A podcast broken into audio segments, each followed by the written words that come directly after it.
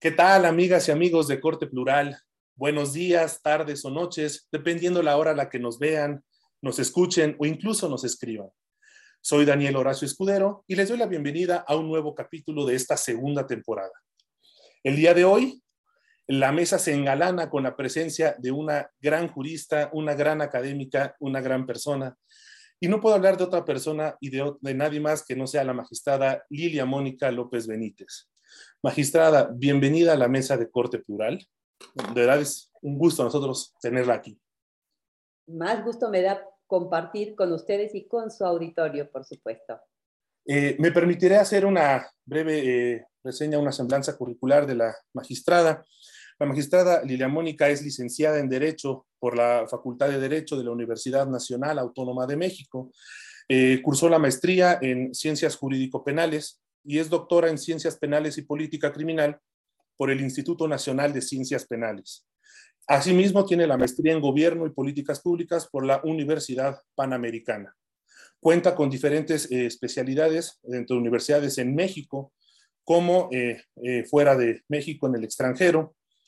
Como docente, ha impartido clases en diversas instituciones, como son el Instituto de la Judicatura Federal, hoy Escuela Federal de Formación Judicial, y en la propia Facultad de Derecho de la UNAM. Eh, ha sustentado diversas conferencias en universidades del país como del extranjero, en lugares como Argentina, Chile, Panamá, República Dominicana, sin dejar de mencionar eh, las casas de la cultura jurídica de la propia Suprema Corte. Eh, ha publicado en revistas especializadas y es autora de los libros que además debo comentar, yo en lo particular recomiendo, Protección a testigos en el derecho penal mexicano y reflexiones sobre la justicia, retos y oportunidades desde la visión de una juzgadora. En su trayectoria profesional se ha desempeñado como profesora de educación primaria, ha sido oficial judicial, actuaria, secretaria de juzgado y de tribunal, jueza de distrito y actualmente magistrada de circuito. Del año 2017 a 2019 presidió la Asociación Mexicana de Juzgadoras AC y actualmente integra el séptimo tribunal colegiado en materia penal del primer circuito. Eh, insisto, para nosotros un verdadero gusto eh, tenerte aquí, Lilia Mónica. Muchas gracias. Eh, también como podrán notar, en esta ocasión tampoco estoy solo, no estamos solos, tenemos una mesa muy ansiosa de poder platicar con la invitada. Tenemos a, Mónica Donají. Mónica, bienvenida a la mesa el día de hoy. Tenemos a Roberto Bonilla. Roberto, bienvenido también. Iñaki Mancilla, bienvenido a la mesa. Y Angie García, bienvenida Angie. Y bueno, para comenzar entonces la charla del día de hoy sobre perspectiva de género y todo lo que ello deriva, a mí me interesaría eh, abrir eh, esta ronda de preguntas hacia la magistrada para después dar paso al panel preguntándole, magistrada, primero que nada, ¿qué debemos entender por perspectiva de género? Y en segundo lugar, ¿por qué juzgar con perspectiva de género? Muchas gracias por su respuesta. Bien, pues em, empezamos por la sustancia de, lo que seguramente estaremos platicando en este momento. A ver, perspectiva de género yo lo pondría en términos muy sencillos. Es tener una visión diferente de la sociedad que conformamos. Me parece que la sociedad ah, es cambiante, ha ido evolucionando, pero justo en este tránsito, en esta evolución, podemos percatarnos que hay mucha desigualdad. Podemos percatarnos que no todas las personas tenemos las mismas oportunidades y que hay quien requiere ese pequeño empujón para estar exactamente en el mismo plano que todas las personas. Entonces, la perspectiva de género se convierte en una metodología analítica, es decir, en, un ABC, en una serie de pasos para que nos permite advertir esa desigualdad y que nos permite hacer realidad el derecho justo, lo contrario, a la igualdad de todas las personas. ¿Y por qué tenemos que juzgar con perspectiva de género? Bueno, pues la, respuesta va aparejada a lo que ya he comentado. Si hay desigualdad en, la sociedad, podemos advertir que cuando las personas que juzgamos analizamos un expediente, tenemos que verificar que, todas las personas se encuentren en el mismo plano de sustentación para ver que hayan tenido las mismas oportunidades de acceso a la justicia, para verificar que la situación que los lleva a un órgano jurisdiccional eh, sea, pues aún y cuando, y desafortunadamente se tiene que llegar hasta, hasta uh, un juzgado, un tribunal, verificar que en el atrás, es decir, en el contexto de los hechos, podamos eh, advertir qué papel jugaba cada persona en o qué rol jugaba cada persona cuando acontecen los hechos y eso es un referente para que nosotros podamos aplicar esta metodología. Entonces, cuando juzgamos con perspectiva de género, podemos generar una verdadera justicia. Y fíjense que yo siempre hablo de, de una justicia justa y obvio, pues a veces los comentarios son como, si es justicia, pues tiene que ser justa, pero no necesariamente. La justicia puede ser legal, impecablemente legal, pero no justa. Entonces, creo yo que la perspectiva de género nos permite llegar a esa justicia justa que necesitan las personas para reivindicar sus derechos, pero más que eso, su dignidad. Muy interesante lo que nos comentas, Lilia Mónica. Es verdad, es cierto, ¿no? Estas desigualdades existen y seguirán existiendo, bueno, siguen existiendo y la idea es irlas combatiendo paulatinamente a través de, por ejemplo, este tipo de metodologías. Eh, Mónica, ¿qué, podrías tú comentar o preguntarle a la magistrada? Bueno, sobre este tema que toca me parece muy interesante, pero ¿cómo podemos romper estos estereotipos al momento de juzgar con perspectiva de género? Sobre todo yo viéndolo desde el contexto de México. Ah, ah, es una pregunta muy interesante y creo que para, para poderla responder, primero tenemos que tener en la cabeza ciertos conceptos, porque tenemos que partir del sexo y del género, que no es, no es lo mismo. El sexo tiene que ver con las características biológicas, es decir, con los genitales externos. Cuando llega el momento del alumbramiento, pues sabemos que es niña o sabemos que es niño por los genitales. Digo, hoy lo podemos saber incluso antes de, ¿no? A través de avance de la, de la medicina. Pero ¿qué pasa después de que nace ese niño y esa, o esa niña?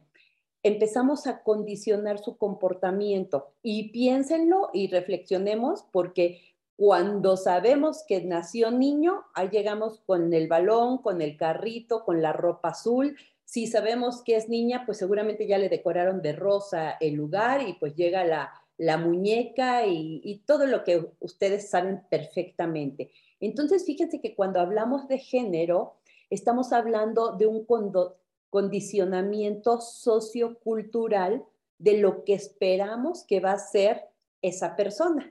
Si es niña, pues será dulce, buena, hacendosa y así le podemos poner una serie de calificativos. Si es niño, será, eh, será fuerte, quizá rijoso, eh, no sé, los calificativos que, que ustedes quieran. Entonces, la cultura, la sociedad condiciona nuestro comportamiento. Es decir, no es que el niño o la niña nazcan con un chip integrado de saber cómo se tienen que comportar, sino que la sociedad es quien, le, quien indica por estas cuestiones culturales, por estas características, atributos, roles sociales que le vamos dando a una persona, le estamos diciendo cuál tiene que ser su camino en la vida. Pero esto no es natural, es condicionamiento artificial y tan es artificial que vemos que las sociedades cambian, que las sociedades evolucionan no es el mismo comportamiento de una mujer o de un hombre a principios del siglo pasado que en la, que en la actualidad. Pero, y aquí ya viene la, respuesta, esta cuestión de género, estas referencias socioculturales generan los estereotipos. Eh, y estos estereotipos son las características y las actitudes que le damos a una persona para que dependiendo de su género se comporte de X manera y genera roles, ¿no? O sea, la mujer atiende a, los niños, limpia la casa, el hombre es el proveedor y estos estereotipos en realidad lo que hacen es dañar a las personas en lo individual y dañarnos a todas las personas como, como sociedad. Y créanme que cuando hablamos de perspectiva de género, y esto es algo que sí quiero remarcar, no estamos hablando de mujeres. Esto no implica que se trate de privilegiar a las mujeres. Hablar de perspectiva de género incluye también a los hombres, porque un estereotipo de ser el buen proveedor es una carga muy fuerte para los hombres y cuando no cumplen con ellos, pues también les los llamamos con adjetivos terribles como por ejemplo fracasado o qué sé yo, podríamos ponerle también muchos otros. Entonces, los estereotipos y los roles que generan estos condicionamientos socioculturales nos dañan como sociedad y no nos permiten vivir en igualdad.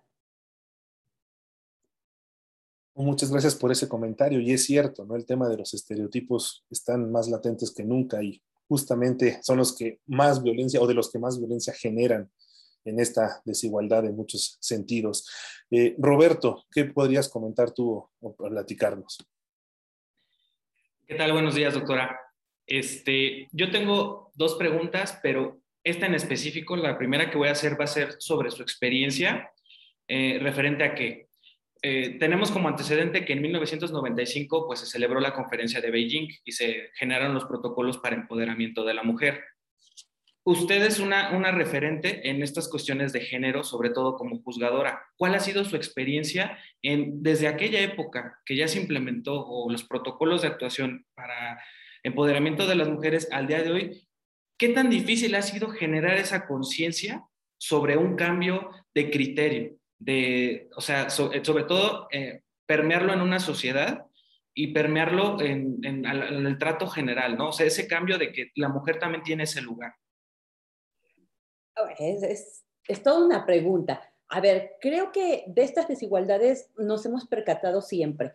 Eh, no tenemos que retrotraernos necesariamente a 1995. O sea, yo les puedo hablar desde, desde mi experiencia, desde mi niñez, desde mi juventud, donde uno advierte eh, que vivimos en un mundo totalmente patriarcal.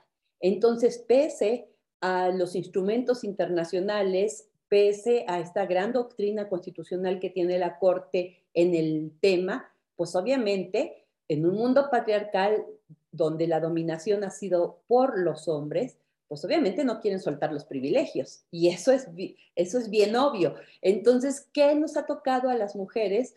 Pues primero abrir camino. O sea, yo les quiero comentar que en mi experiencia como presidenta de la Asociación de Juzgadoras, alguna vez reconocimos a dos juezas, eh, una jueza y una magistrada en el estado de Durango.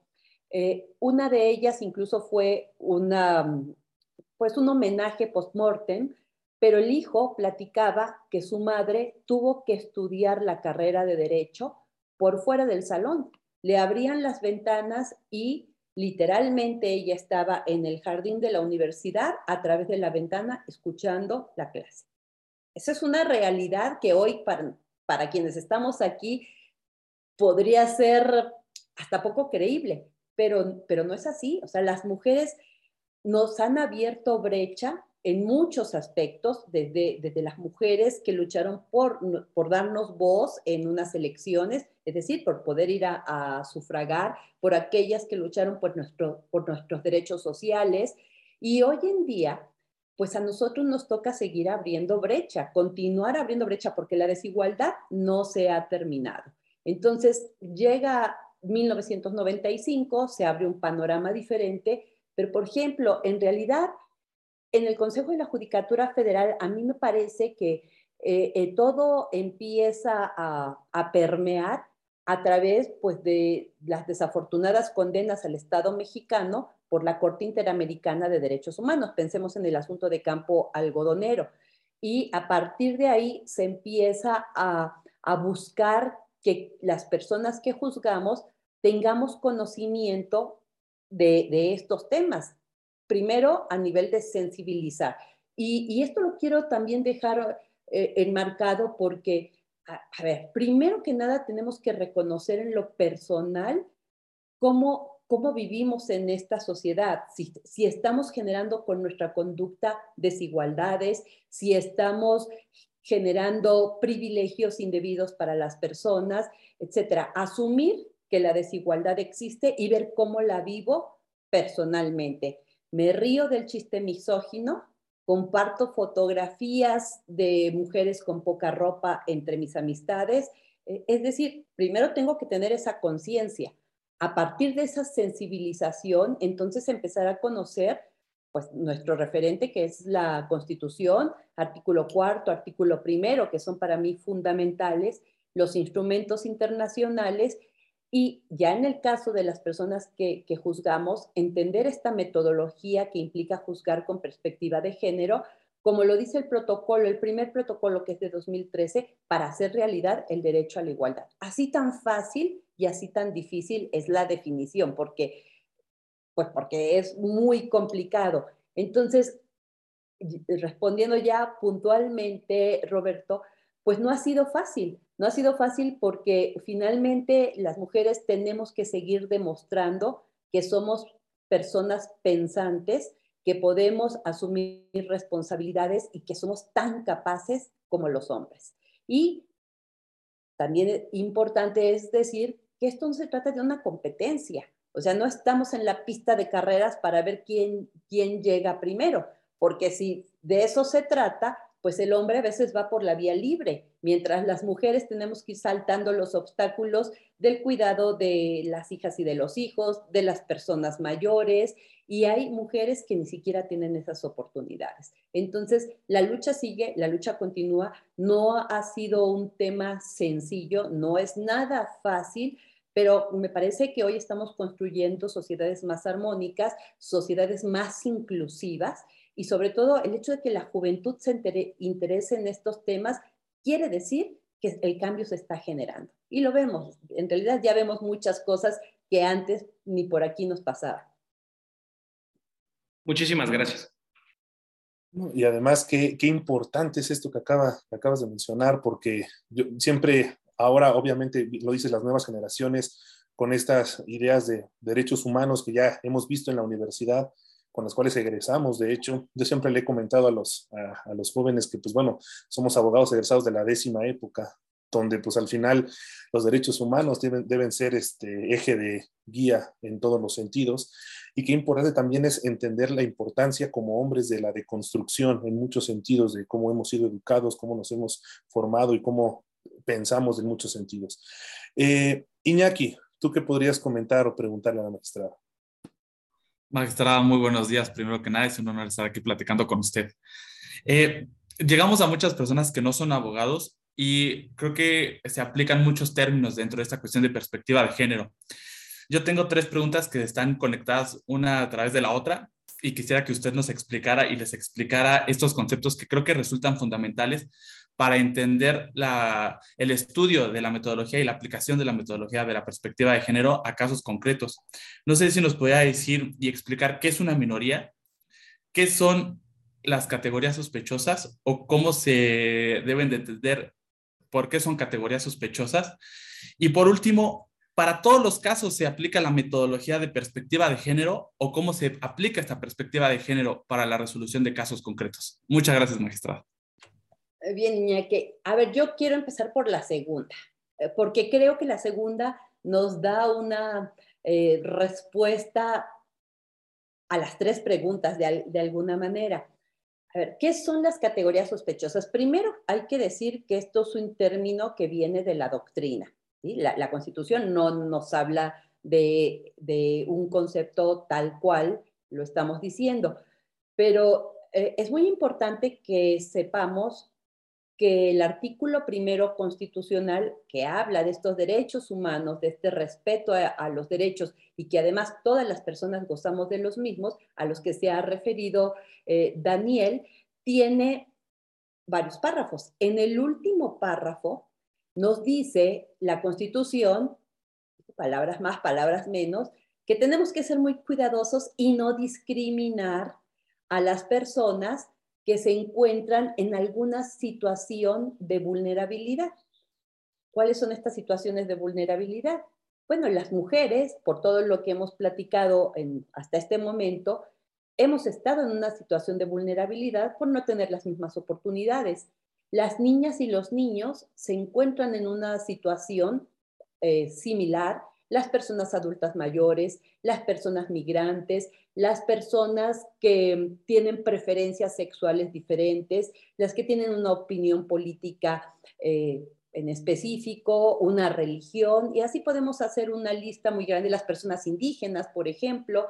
Eh, entonces, fíjense, cuando hablamos de todos estos grupos, pues podemos hablar que son eh, minorías en el sentido de que no tienen las oportunidades que la generalidad de las personas. Y digo minorías en ese sentido porque pues las mujeres ocupamos el, más del 50%, por ejemplo, de quienes habitamos en este territorio nacional. Pero me refiero en el sentido de cómo se vive la vida. Entonces, eh, eh, a partir de estas categorías sospechosas, yo siempre cuando doy clase lo trato de explicar de esta manera.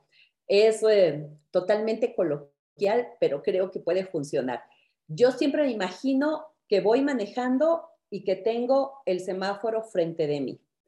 Y obviamente sé que si tengo la luz roja, pues me voy a parar, ¿sí? En automático me paro. Sé también que en automático, cuando se ponga la luz verde, pues entonces yo sigo de largo mi camino. Pero yo pregunto, ¿qué pasa cuando se pone la luz amarilla? O sea, ¿me paro? Eh, ¿Le voy bajando? ¿O de plano mejor le acelero para, para lograr eh, esquivar eh, esa luz? Bueno, para mí esas son las categorías sospechosas traducidas al expediente. ¿sí? Cuando yo no advierto ningún signo de desigualdad, quiere decir que tengo mi semáforo en verde y que yo puedo continuar mi camino. Pero cuando yo advierto alguna de estas categorías sospechosas, es la luz amarilla que me está diciendo, cuidado, cuidado, o sea, no le puedes meter todo el acelerador porque entonces puedes generar peor desigualdad o una mayor desigualdad. Tienes que estudiar el asunto bajo la metodología de perspectiva de género. ¿Cuál es la clave? Pues encontrar alguna persona en alguna de las situaciones que marca este último párrafo del artículo primero constitucional y a la que la doctrina les ha llamado categorías sospechosas. Entonces, sí, eh, recapitulando, si en mi asunto yo veo que hay una mujer, que hay una niña o un niño, que hay una persona con una preferencia sexual diferente, una persona con discapacidad, eso me obliga a estudiarlo con otra metodología. Entonces, ahora, en todos los asuntos donde haya mujeres, ¿tengo que aplicar la metodología? No, no, esa sería la respuesta. Y tengo que empezar a ver, como comentaba con, con Mónica, pues bajo una visión diferente que es la perspectiva de género. Es mirar de una manera diferente. Y ahí entran otros conceptos de la metodología, pero quiero referirme a uno que es sumamente importante y que tiene que ver con el contexto de los hechos. Y para poder juzgar con perspectiva de género, hay que advertir dos contextos, un contexto objetivo y un contexto subjetivo.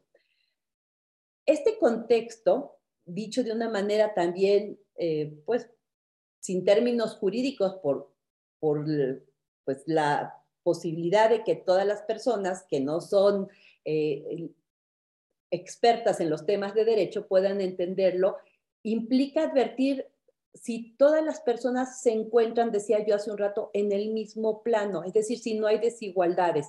Metodológicamente diríamos si no existen asimetrías de poder.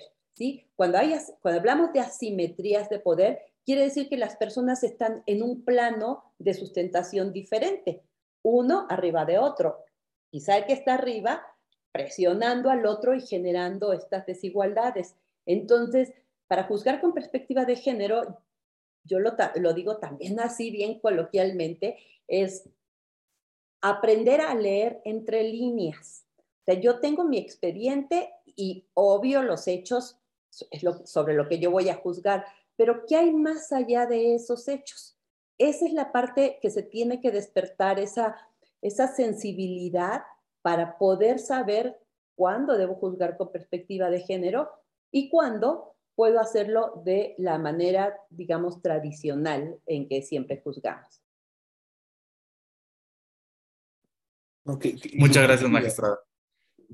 Eh, ilustrativo, eh, cómo lo comentas y cómo lo, lo, explicas este tipo de cuestiones. Muy importante, justamente como menciona Iñaki, pues para el auditorio que no son expertos en el tema y que no son necesariamente abogados. Eh, Angie, ¿tú qué podrías preguntar o comentarle a la magistrada? Buenos días, magistrada. Pues mi pregunta va respecto de un tema que ¿Qué es la interseccionalidad? No sé si nos puede hablar un poquito respecto de ese tema y, cómo influye eh, dentro de la perspectiva de género, magistrada, por favor. A ver, la interseccionalidad es un concepto acuñado por una abogada que no, eh, una abogada afrodescendiente que no encontraba su lugar, ahora que me acuerde del nombre se los digo, de la, de la abogada, y si no ahorita lo busco en mis notas, eh, ella no encontraba su lugar dentro del feminismo, porque fíjense, también dentro del feminismo ha sido creado por la mujer blanca, por la mujer rubia, que tiene intereses diferentes, por ejemplo, las personas indígenas, por ejemplo, las personas afrodescendientes.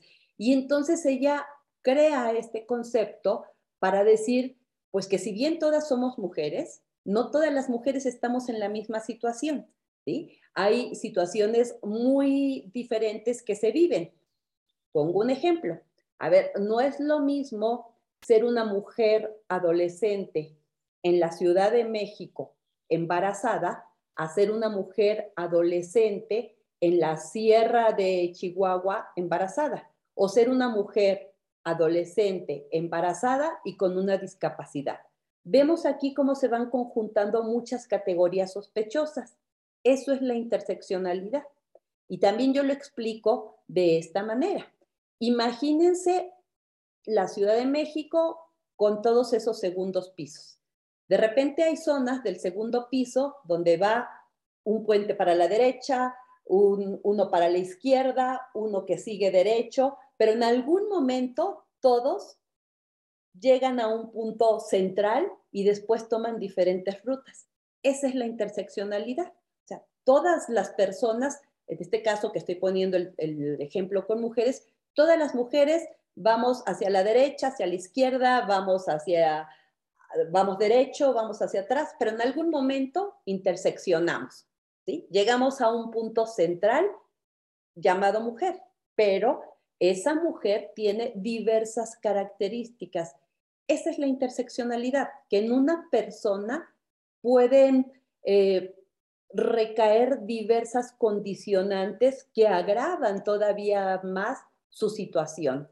Ese es el punto de la, de la interseccionalidad y eso, ese es otro punto también que nos obliga a juzgar con perspectiva de género, porque cuando encontramos diversas condicionantes, diversas categorías sospechosas, pues es ese foco amarillo del que yo hablaba para decir, aguas, aquí puede haber asimetrías de poder, aquí puede haber desigualdad, puede haber discriminación y tenemos que juzgar bajo esta metodología. Estoy tratando de encontrar el nombre de la abogada, Susan, si mal no recuerdo, no lo encuentro. Cuando lo encuentre, se lo digo ya lo tengo, magistrada. Ah, es Kimberly Crenshaw. Kimberly, Kimberly, exactamente. Gracias, Angie. De nada, magistrada. Muchas gracias por su respuesta. No, y, eh, justamente estos temas de interseccionalidad, pues mire cómo van surgiendo, ¿no? A la luz del tiempo, la historia, las necesidades, incluso de explicar nuevas eh, vertientes dentro del mismo movimiento, dentro de la misma lucha, de lo que se pretende en esta dinámica. Eh, yo, eh, en este punto que entramos a, esta segunda ronda de, preguntas, yo quiero eh, preguntarte una cuestión muy interesante que tú comentabas. 2013 surge el primer protocolo, ¿no? De juzgar con perspectiva de género. Este, si no mal me equivoco, derivado de este gran asunto que resuelve la Suprema Corte, la ponencia del ministro Gutiérrez Ortiz Mena, precisamente de un caso específico, ¿no? Que de, una, de un homicidio aparentemente de una mujer. Eh, yo aquí lo que quiero preguntarte, y justamente es de, este, de esta sentencia surge mi duda, eh, bueno, no específicamente la sentencia, pero eh, vaya, derivado de las inquietudes de la misma. Ahorita estamos hablando precisamente de órganos jurisdiccionales, de importancia que esto deriva de usar el protocolo, de entenderlo, de aplicarlo, pero ¿es una cuestión exclusiva para órganos jurisdiccionales o todas las autoridades en sus respectivos ámbitos y competencias deben eh, juzgar o aplicar la perspectiva de género? Gracias. Los derechos humanos obliga a todas las autoridades a respetarlos y a velar por ellos. No importa si es un órgano jurisdiccional, no importa si es el oficial del registro civil, cualquier autoridad. Entonces, todas las autoridades estamos obligados a velar por los derechos humanos. Entonces, todas las autoridades estamos obligados a no discriminar y a generar esta igualdad que se está buscando. Y, este es un, gran tema porque a veces pareciera que la perspectiva de género solamente nos incumbe a las personas que juzgamos y no es así. Eh, es decir, y, todo tiene que ver, sí es cierto, todo tiene que ver o, en mucho tiene que ver con el tema de la justicia. Pero a ver, pensemos en, esa, eh, en esa estancia infantil que no le recibe al hija, a la hija o al hijo a un hombre trabajador y sí a una mujer trabajadora. Claro, esto ya fue motivo de tratamiento por parte de de la Suprema Corte, pero lo quiero ejemplificar de esta, de esta manera para decir, bueno, a esa, eh, a esa secretaría que presta ese servicio de estancia infantil para las y los hijos de, de las personas trabajadoras, pues tendría que darles un trato en igualdad a las, a las personas. Y vemos que no es así. Y así podemos encontrar muchísimos lugares donde no se genera esta, esta igualdad y se sigue ahondando en esta diferenciación de mujer-hombre. Y que también este es otro punto, ¿eh? pareciera que vivimos en un mundo binario. Y, quiero señalarlo eh, porque pues también está muy acorde con, estos, con esta pregunta de, de Daniel en el sentido de decir, a ver, un punto importantísimo es saber que el mundo no solamente tiene día y noche, no solamente tiene oscuridad y claridad, ¿sí? No solamente tiene mujeres y hombres. No vivimos en un mundo binario, vivimos en un mundo que nos da una serie de posibilidades impresionante, ¿no? Tenemos el, el claroscuro, el atardecer maravilloso, tenemos la lluvia, tenemos el granizo, o sea, tenemos muchas eh, opciones, por ejemplo, en la naturaleza. Bueno, pues en esa naturaleza no solamente tenemos mujeres y hombres, y entonces vemos cómo se tiene que expandir los derechos a todas las personas sin discriminación, porque volvemos al primero constitucional, dice que todas las personas somos sujetas de derechos humanos y que todas las autoridades la tienen que eh, no solamente reconocer, sino yo diría de dignificar. Entonces nos encontramos que hay mucha discriminación o todavía más discriminación cuando no pertenecemos al grupo de las mujeres o de los hombres, ¿sí? Y eso lo vemos cuando queremos ir a sacar un pasaporte, en la manera que nos tratan en el Ministerio Público o en diferentes lugares. Por tanto, todas las autoridades tienen que cumplir con el respeto de los derechos humanos y mirar todo lo que se les presente bajo esta perspectiva. Obviamente la metodología que, que ha creado la Corte es para juzgar, pero sirve de todas maneras a todas las autoridades para entender por qué tenemos que dar tratamientos a veces igualitarios, pero a veces diferenciados para generar la igualdad. Digo, esto parece un juego de palabras, pero no lo es. Sí, y justamente de ahí surgía esta duda porque sí recuerdo que uno de los eh, comentarios que hacía esta sentencia de la Corte era que la investigación que realizó el Ministerio Público pues no había sido adecuada en función de, la perspectiva de género misma, ¿no? Qué importante es esta, esto que tú comentas. Eh, Mónica, ¿qué podrías tú eh, preguntar o comentar? Gracias, Dani. magistrada, a mí me gustaría mucho, bueno, tocando este tema me parece muy interesante, sobre todo porque apenas la Suprema Corte de Justicia de la Nación se acaba de pronunciar en cuanto al cambio de identidad de género. O sea, creo que sí ha habido cambios, eh, paulatinos, pero ha habido cambios. Pero también quisiera saber su opinión en cuanto a si es muy importante el lenguaje en el tema de perspectiva de género, porque yo lo veo en cuanto a la resolución de sentencias y lo decía Iñaki, no estamos hablando aquí solo al público que sean abogados. Eh, ¿Usted qué comentario tendría en cuanto al lenguaje en este tema? El lenguaje tiene un poder transformador impresionante. Y pongo un ejemplo. Cuando a un niño, una niña, un niñe, le decimos, eres tonto, eres inepta, no, no sabes, no puedes, etcétera, pues esa persona va a ir creciendo bajo, bajo esa limitación de decir, pues no puedo, no sé, soy tonta, etcétera. Entonces, si lo invertimos y le decimos que, que, bien lo hace, que eh, se sigue esforzando, si le mandamos otro mensaje, podemos cambiar la vida de esa persona. Entonces, el lenguaje tiene un poder transformador en la vida de todas las personas. Y eso lo podemos advertir desde, desde que estamos en la primera infancia. Ahora, ya en una, eh, digo, lo estoy hablando a nivel individual, pero en una sociedad es muy importante el, el lenguaje. Dijimos que no vivimos en un mundo binario. Bajo ese punto de vista, pues el lenguaje nos tiene que incluir a todas las personas. Nos guste o no nos guste, tenemos un sinfín de posibilidades en la manera en que me autopercibo, en que me autoidentifico, en cuanto a, cómo me expreso en mi vida personal. Y por tanto, tengo derecho a que se me nombre, no que se me invisibilice. Y el lenguaje, cuando no se utiliza y es incluyente, invisibiliza a una persona o a un grupo de personas. Entonces, eh, es ese poder transformador es un poder también de inclusión, es un poder que permite que todas las personas tengamos un lugar dentro de, dentro de la amplia gama de posibilidades que tiene el mundo. Entonces, el uso del lenguaje incluyente es fundamental. Eh, ha sido, ustedes lo saben perfectamente, muy discutido porque la RAE dice eh, lo que ustedes ya saben, ¿no? Que, que es masculino y femenino.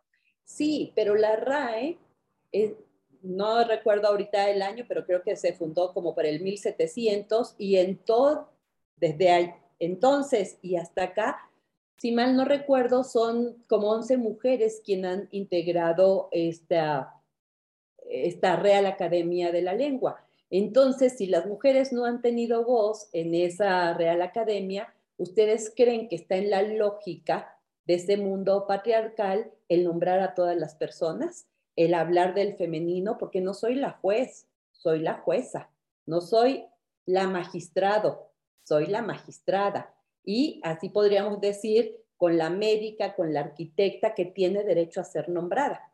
Y eso estamos hablando de profesiones, pero todas las personas tienen o tenemos derecho a ser nombradas. Y el lenguaje inclusivo tiene que utilizarse no solamente a nivel de las sentencias, sino tiene que ser utilizado a nivel de, la sociedad.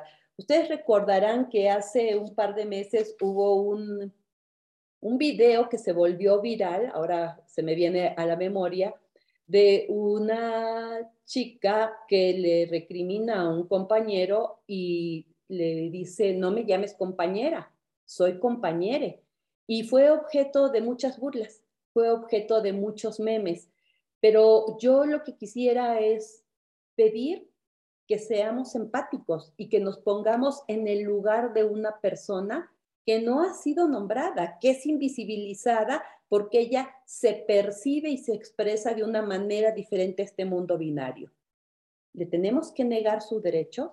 Y ahí me pareció extraordinario la manera en que le contestó el joven, su compañero de trabajo, porque se disculpó y le llamó compañero. O sea, él, fue empático con esta persona y desafortunadamente y socialmente, ustedes lo habrán visto, fue una serie de burlas que nos marcan y nos identifican como sociedad. Entonces, hay mucho que cambiar.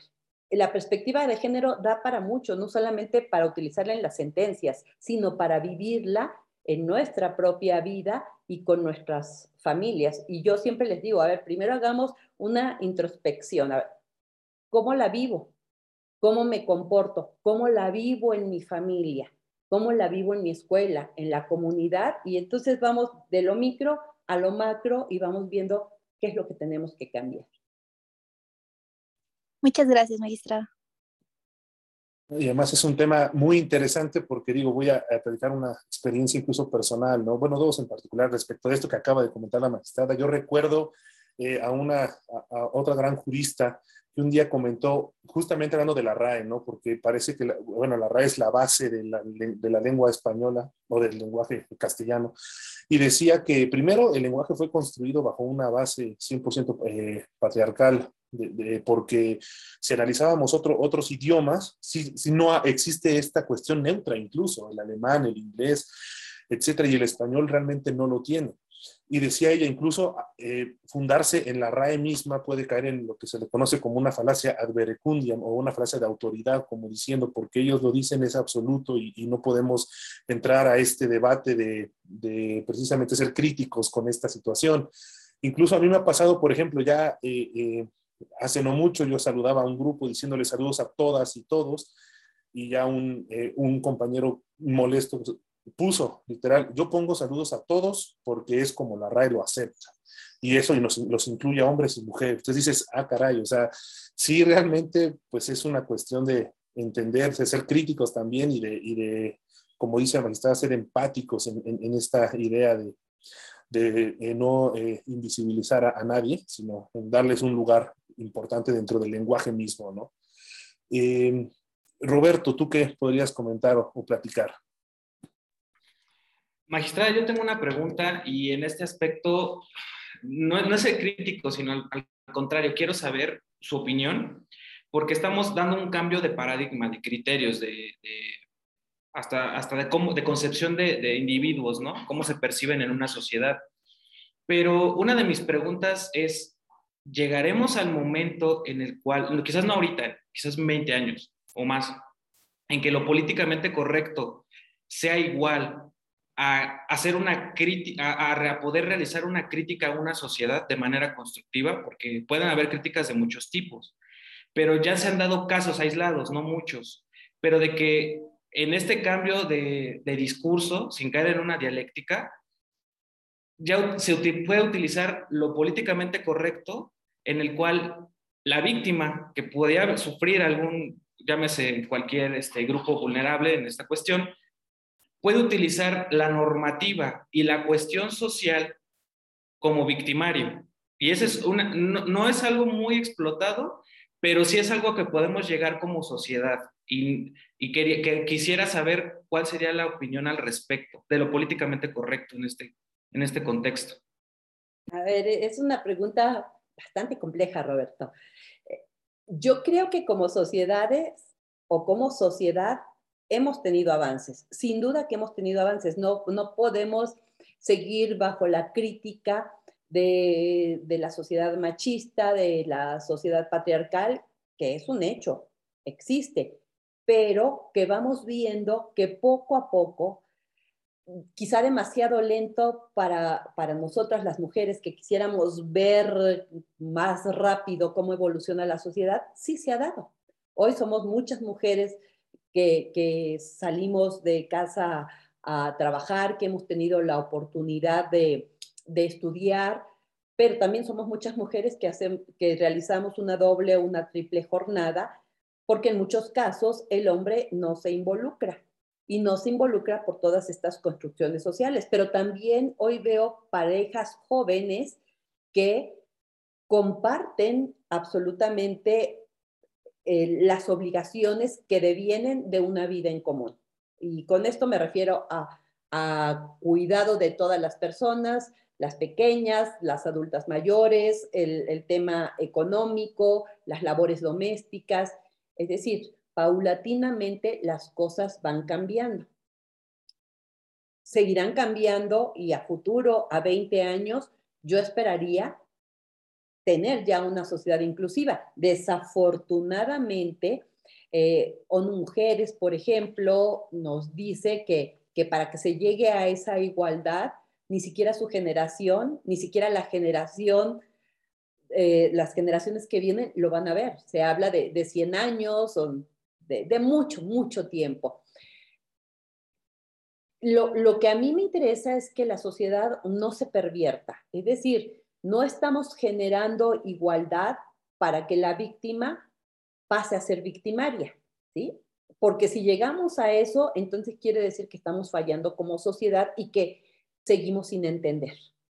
Y aquí lo que tenemos que entender es que debemos vivir en un mundo en igualdad, en un mundo donde todas las personas tengamos todas y las mismas oportunidades. Eso es lo que estamos buscando si pensamos en pervertir esta lucha para llegar a, ese momento crítico que nos señala Roberto, pues lo estamos haciendo mal. Lo estamos haciendo mal y luego vamos a tener que trabajar por revertir y esto será cuento de nunca acabar. Lo que buscamos es que todas las personas en todas las generaciones que hoy estamos y las que vienen tengan esas mismas posibilidades de que nos habla el artículo primero y, también el cuarto constitucional, ¿no? que ese tema de, de la igualdad. Es decir, esta lucha es constructiva, esta lucha es incluyente, esta lucha no busca ni competir ni generar otras condiciones de desigualdad, porque si lo estamos haciendo así y eso y es se está pervirtiendo entonces todo esto que que no viene de la generación de hoy, sino que vienen de generaciones antañas que han venido luchando y abriendo estos espacios. Muchísimas gracias. No, eh, sí, es realmente interesante, ¿no? Hay que evitar precisamente que lo que hoy se construye mañana sea una herramienta de doble filo para que, funcione en un sentido inverso, ¿no? Qué, qué, importante es esto que menciona la magistrada. Eh, Iñaki, ¿tú qué puedes preguntar o comentar? Eh, e, en, ese mismo sentido y en ese comentario, creo que la perspectiva de género ha logrado que, sea, que se haya creado o no se haya creado o se implemente, mejor dicho, ya un lenguaje inclusivo. Magistrada, ¿qué otros logros usted advierte que se han ganado a través de la aplicación de la perspectiva de género? ¿Cómo la perspectiva de género ha ido combatiendo la desigualdad estructural? Y yo quisiera saber aquí una pregunta que me parece muy importante, a lo mejor puede causar mucha polémica. ¿El derecho tiene género, magistrado? Gracias. Pues sí, es toda, vamos a empezar por esta última. Sí, desafortunadamente el derecho tiene género y ese es un punto que cuando juzgamos bajo esta metodología nos permite detectar. Pongo un ejemplo. Antaño. Eh, no me acuerdo cómo decía la norma, pero el matrimonio es la unión de un hombre y una mujer con el propósito de procrear. Fíjense, esa norma con la que a mí me tocó crecer, pues aparentemente es una norma lógica, una norma que eh, pasaría cualquier test que se, que se implementara eh, en su análisis, al menos en, en, tiempos anteriores a los derechos humanos y donde uno no podría advertir que hubiera discriminación. Y sin embargo, esa norma discrimina. En primer lugar, dijimos que no estamos en un mundo binario. No estamos hablando solamente de mujeres y de hombres. Y que las personas que tienen otras preferencias sexuales, las personas trans, por ejemplo, tenemos que eliminarlas y borrarlas de la sociedad y no darles la oportunidad de expresar su amor como, como lo prefieran. Y entonces con esta norma se les impedía llegar a, a este tipo de unión, a este matrimonio, que no es el acto en sí mismo, el acto formal, sino todo lo que conlleva la serie de derechos y de obligaciones que surgen a través de esa unión matrimonial. La seguridad social, por ejemplo, estarían fuera total, o estaban fuera totalmente de, esos derechos. ¿sí? Y, lo vemos hoy en día, pues muchísimas personas eh, que no formalizan su, unión cuando la otra muere, la familia entra directamente porque se siente con el derecho de, por ejemplo, heredar lo que tenía esa persona que nunca formalizó la unión con la pareja con la que vivía. Entonces, e, este es un punto. Ahora yo también les pregunto, ¿el matrimonio es para procrear? O sea, ¿ese es el fin del matrimonio o el matrimonio es la unión de dos personas que quieren compartir su vida? Entonces, podríamos encontrar muchos detalles. Hablábamos hace un ratito de las guarderías, por ejemplo. La norma decía, pues, la, el servicio de, estancias infantiles es para las hijas, hijos, y ahora diría yo, hijes, de, eh, de las mujeres trabajadoras ¿Y por qué de los hombres no? Fíjense cómo socialmente se asume que el hombre no necesita ese tipo de servicios porque en su casa, porque si tiene hijos, entonces quiere decir que en su casa hay una mujer que se va a encargar de los cuidados de esas personas eh, menores. Y entonces ahí se discriminaba al, al hombre. Y aquí, es, aquí vemos evidentemente cómo la norma aparentemente neutral, aparentemente no, no discriminatoria, sí está discriminando y entonces podemos decir que el derecho tiene género. Otro ejemplo, eh, digo, todo esto ya ha cambiado porque ya la Corte se ha pronunciado en estos temas, solo, solo lo quiero dejar en claro. Las pensiones. La mujer viuda accede de una manera o accedía de una manera inmediata a la pensión de, del, hombre, ¿sí? ¿Por qué? Pues porque socialmente se entiende pues que la mujer estuvo en, en su casa al cuidado de hijas, hijos, personas mayores, de labores domésticas y el hombre el que salía a trabajar.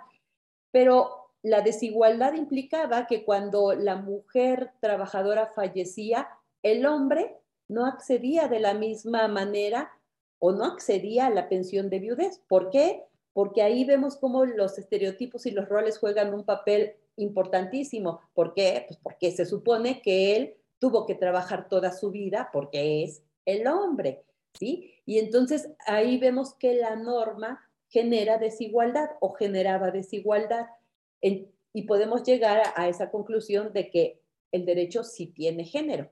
Y en este punto, y eso es justo ya con las otras preguntas, pues hay una obligación para las personas que juzgamos de seguir esta metodología. Y dentro de esta metodología, uno de los pasos es analizar la norma, verificar si la norma eh, de suyo está o no está discriminando a una persona o a un grupo de personas. Y no es nada fácil, porque fíjense cómo naturalizamos ciertas conductas cuando no estamos entrenados en la perspectiva de género, cuando no vivimos en nuestra vida y en nuestro, en nuestro día a día bajo este ir identificando este tipo de discriminaciones, pues entonces como persona juzgadora es complejo advertir esta, esta diferenciación que se hace, que se puede eh, llegar a tener respecto de una o varias personas.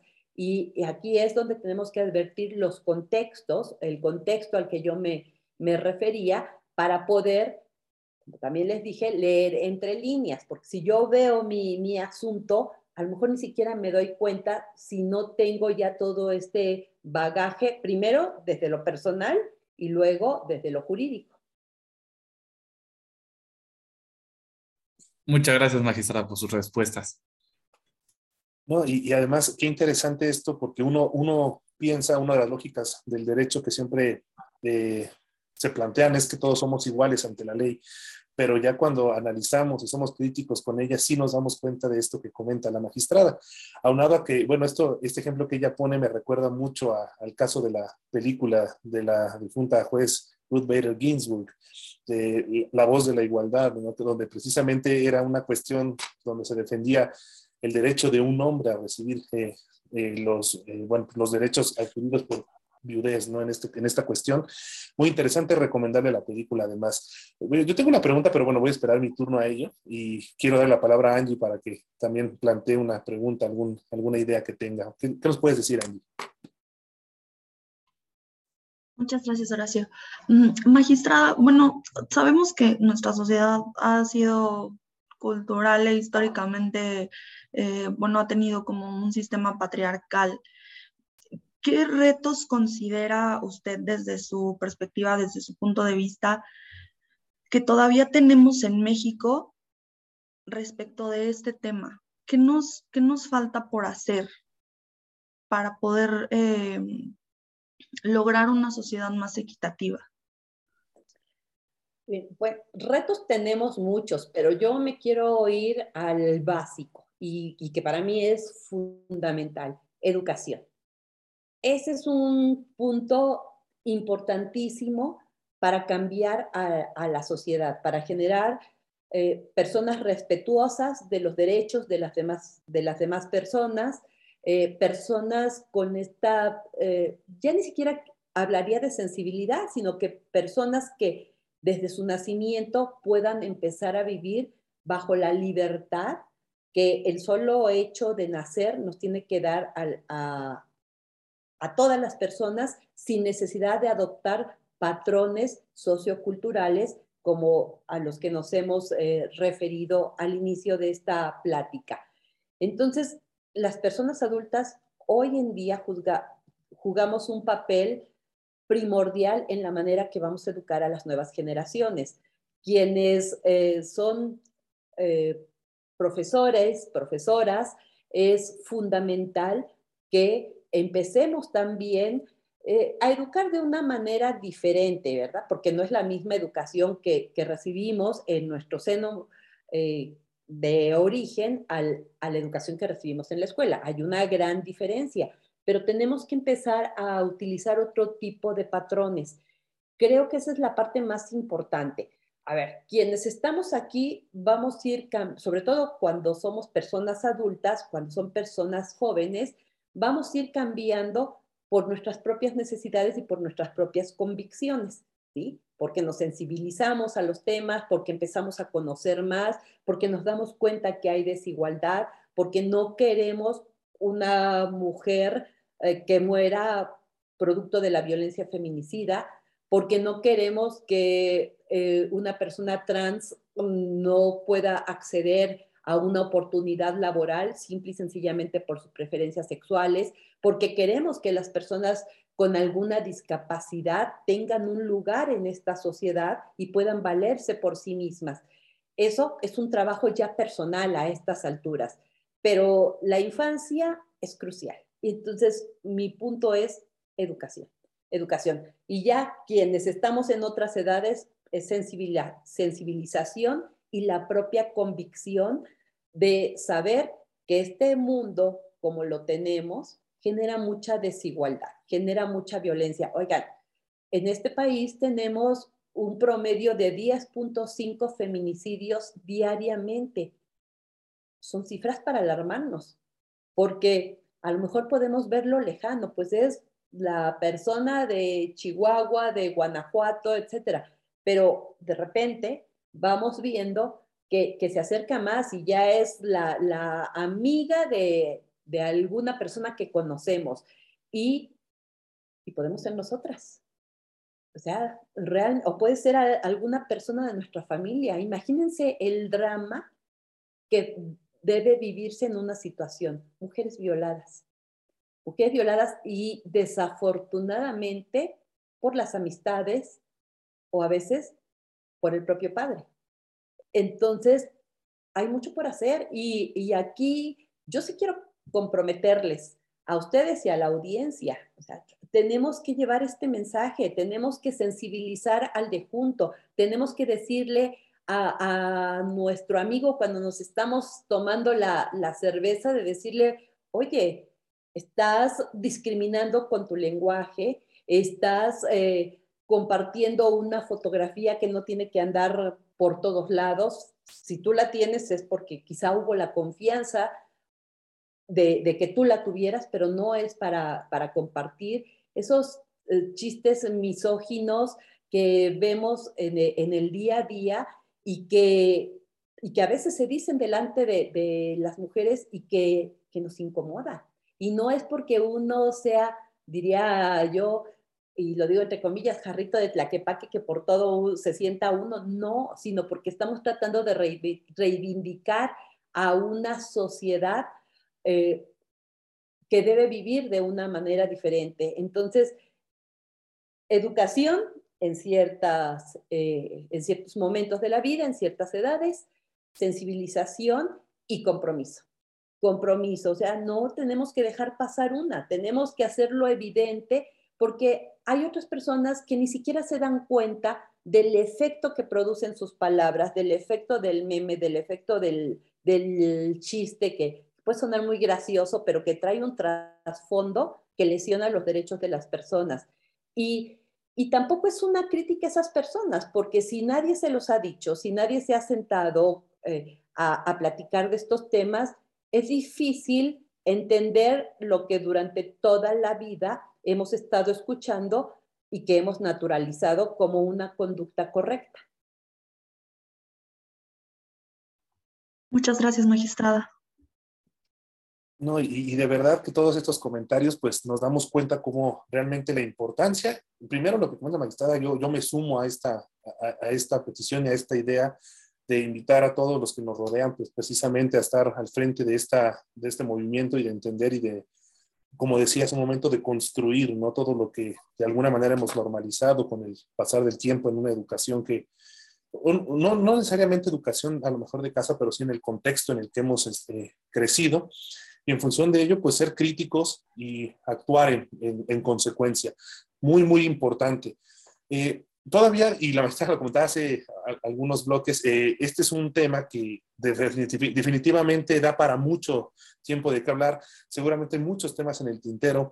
Desgraciadamente, bueno, el tiempo eh, nos está ganando, el tiempo ya no es este, en este momento un, un, compañero más. Entonces, yo precisamente nos acercamos a esta parte de cierre y yo lo que quisiera pedirle a la magistrada es que nos diera una, conclusión, un mensaje final respecto a todo lo que hemos platicado eh, para poder eh, cerrar este programa del día de hoy. Por favor, magistrada.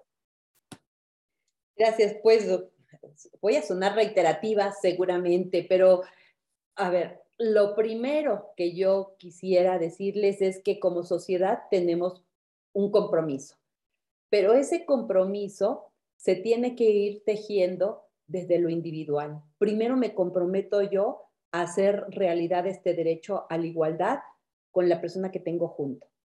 Eso es lo primero que tenemos que hacer. Después, pues viene empezar a meternos en estos temas. No son temas, eh, o no necesariamente son temas jurídicos o son temas que uno dice, ay, qué flojera estar leyendo sobre feminismo hay que conocer, ¿sí? Para poder opinar y para poder entender tenemos que conocer. Y hoy en día hay a la mano muchísimas lecturas que nos permiten empezar a, ver más allá de lo que nuestra visión permite, empezar, como insisto, a leer entre líneas todo sobre todos estos temas y sobre todo la manera en que impactan en la vida de las personas y que limitan sus derechos. Eso sería lo que yo podría recomendar en principio para todas las personas. Y ahora, quienes estamos metidos en los temas de, justicia, pues tenemos todavía una obligación mayor de, entender estos temas, de, estar eh, pues muy convencidos de que nuestra función es el respeto de los derechos humanos de las personas y tenemos que conocer cómo se juzga con perspectiva de género. Para eso tenemos que entrarle a, la revisión de toda esta doctrina constitucional que verdaderamente es importante y donde la Suprema Corte de Justicia de la Nación se ha posicionado, obviamente en nuestro país, pero está siendo un referente en otros países en, en la manera en que hace evidente estas, estas desigualdades, esta discriminación y que nos enseña cómo podemos paliar, es decir, cómo podemos retrotraer esa, esa discriminación o esa desigualdad para el respeto de los derechos humanos de la persona que desafortunadamente ha tenido que llegar a, un órgano de justicia. Entonces, hay que conocer la metodología, ¿sí? Y, y hay que vivir la metodología y, digo vivir la metodología porque uno se tiene que convertir en una persona observadora. ¿Qué veo cuando camino por la calle? ¿Cuál es el letrero? ¿Qué encuentro en el baño de la universidad, en la puerta, cuando cierro la, puerta? Eh, ¿Cómo se conducen las personas? O sea, tengo que tener ese, esa habilidad de ir detectando esas cosas o, o esas micro machismos en, muchas ocasiones para después poderlos advertir en el expediente, porque en el expediente o en la grabación o en lo que tengamos enfrente, no lo vamos a encontrar así, evidente, así tal, tal cual, sino que tenemos que eh, entenderlo desde lo que estamos leyendo, porque ahí no nos van a decir es que me discriminó, es que hubo un micromachismo, es que no, así no lo vamos a encontrar. Entonces, la metodología nos ayuda a eso.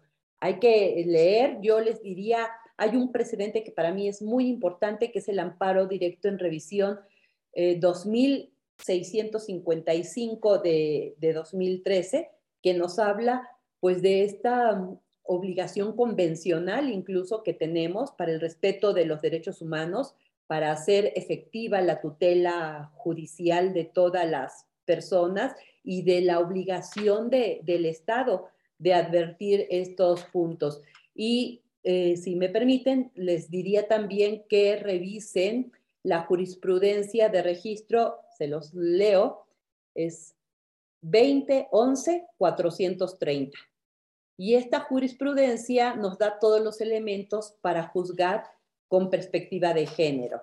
Y hay muchos otros, muchas otras eh, decisiones importantes de la Corte. Por ejemplo, se refería Daniel Horacio a la resolución de, Mariana Lima, pero también está la de Carla Pontigo, o en su momento estará la que resolvió la Corte apenas, me parece que fue el, lunes o el, o el martes, no recuerdo, sobre las infancias trans. Eh, o sea, hay, hay mucha tela de dónde cortar. Esa ya sería la obligación para quienes estamos metidos en los temas de, temas de justicia y en general para todas las autoridades. Yo de verdad lo digo genuinamente, esta ha sido una de las charlas más enriquecedoras que hemos tenido en el programa y de verdad de suma importancia y trascendencia para todas y todos los que nos escuchan, porque no son, parecen cuestiones aisladas, como decía, parecen que a lo mejor muchas veces caemos en esta dinámica de pensar que son intrascendentes, que, están, que la gente exagera, hasta se habla de generaciones de cristal, o sea, muchas de estas ideas que de verdad tenemos que ser críticos, tenemos que deconstruir y tenemos que ir aplicando y avanzando en ese sentido. Yo eh, quiero agradecerle a la maestra Lilia Mónica por su participación, por todo lo que nos ha aportado en esta ocasión. Sin duda ha sido gratificante para todas y todos nosotros haberla escuchado, que nos haya permitido y regalado un poco de su tiempo. Eh, invitarlas a todos y todos los que nos escuchan también a que eh, nos dejen sus comentarios, a que nos sigan en redes sociales, comentarles también que acabamos de abrir ya el canal de Spotify para que eh, nos escuchen a través de esa, de esa señal. Y bueno, sin otro particular, invitarlas a todos y todos a que eh, nos, nos, sigan y nos dejen sus comentarios. Sin otro particular, yo agradezco habernos escuchado, su preferencia, y los esperamos aquí para un nuevo capítulo. Agradezco a la mesa, nuevamente la invitada, que tengan un buen día todos. Hasta luego.